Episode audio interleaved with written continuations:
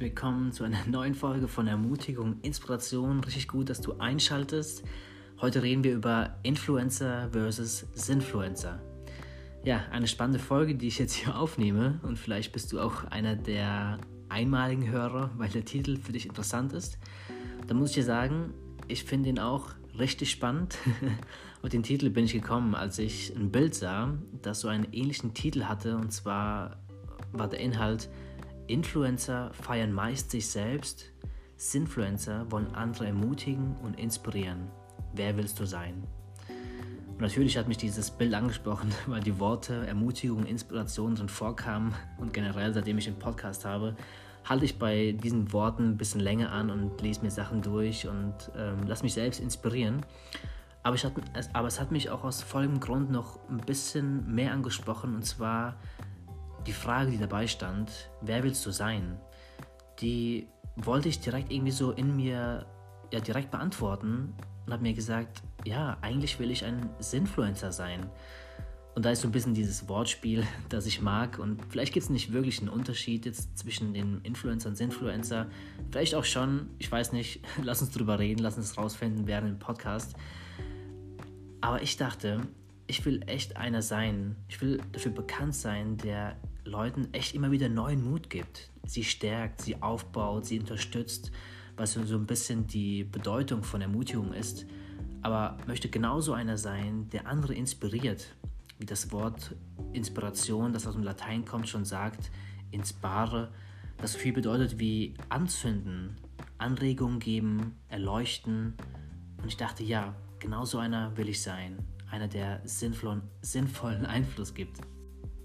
Ich fand es interessant, was David Kadel, den ich auch neulich in einem Interview hatte, in einem anderen Interview gesagt hatte. Und zwar sagte er, dass er so ein bisschen ja, enttäuscht ist von den Influencer der heutigen Zeit, dass viele einfach viel mehr daran interessiert waren, gerade in dieser Corona-Zeit, den Fokus mehr auf sich zu lenken, von ihrem tollen Körper zu präsentieren oder ihre tollen Milkshakes zu zeigen. Und nicht so viele Leute irgendwie ermutigt haben oder irgendwie Hoffnung weitergegeben haben, gerade in dieser so wichtigen Zeit. Und da dachte ich, ja, David, da hast du irgendwie recht, dass gerade in dieser Zeit es so wichtig ist, dass wir unseren Einfluss nutzen und Menschen Hoffnung geben, sie inspirieren und ihnen echt neuen Mut zusprechen. Nun, jetzt könnten wir darüber diskutieren, was sinnvoll und weniger sinnvoll ist. Aber das ist nicht mein Ziel, denn es gibt durchaus Influencer, die ihren Einfluss richtig gut nutzen und ja einfach verstehen, dass ein Wort von ihnen gleich Millionen von Menschen ermutigen können. Denn ich glaube wirklich, dass Gott jedem Menschen ein Mandat oder man könnte auch sagen eine Botschaft aufs Leben gelegt hat, mit dem wir, da wo wir sind, Menschen ermutigen und inspirieren können. Und da macht Jesus in der Bibel, im Matthäus-Evangelium Kapitel 5, eigentlich ein tolles Beispiel, und benutzt dafür eine Lampe. Und zwar sagt er, dass wenn eine Lampe an ist, man sie nicht bedecken sollte, was auch irgendwie Sinn macht.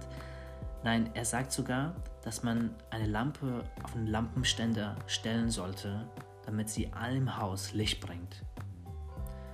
Und das finde ich interessant, weil das, dafür ist eine Lampe gedacht, dass sie einen Raum erleuchtet, nicht nur für mich selbst oder vielleicht sogar ein ganzes Haus, sondern für alle Leute, die auch mit im Haus wohnen. Und man könnte vielleicht auch sagen, ja, Influencer wollen doch auch irgendwie leuchten. Und ich würde sagen, ja, aber vielleicht leuchten sie eher für sich selbst. Und da kann man wahrscheinlich auch nicht alle über einen Kamm scheren.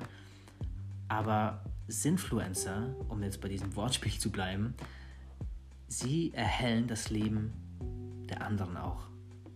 Sie wollen anderen helfen mit dem, was sie weitergeben. Sie wollen andere ermutigen. Seit circa einer Woche bin ich nun auch bei Instagram und falls du es noch nicht mitbekommen hast, dann schau mal nach bei Ermutigung-Inspiration. Aber wenn du diesen Podcast hörst, dann hast du es sehr wahrscheinlich schon mitbekommen. Aber auch da ist mein Ziel eigentlich nicht ein Influencer zu werden. Das ist mir an dieser Stelle nochmal ganz wichtig zu sagen, sondern ich will echt, und das ist mein Herz, Menschen ermutigen und inspirieren, weil ich da so ein bisschen einen Mangel sehe in der heutigen Zeit. Und wenn dadurch mein Einfluss wächst, cool, okay.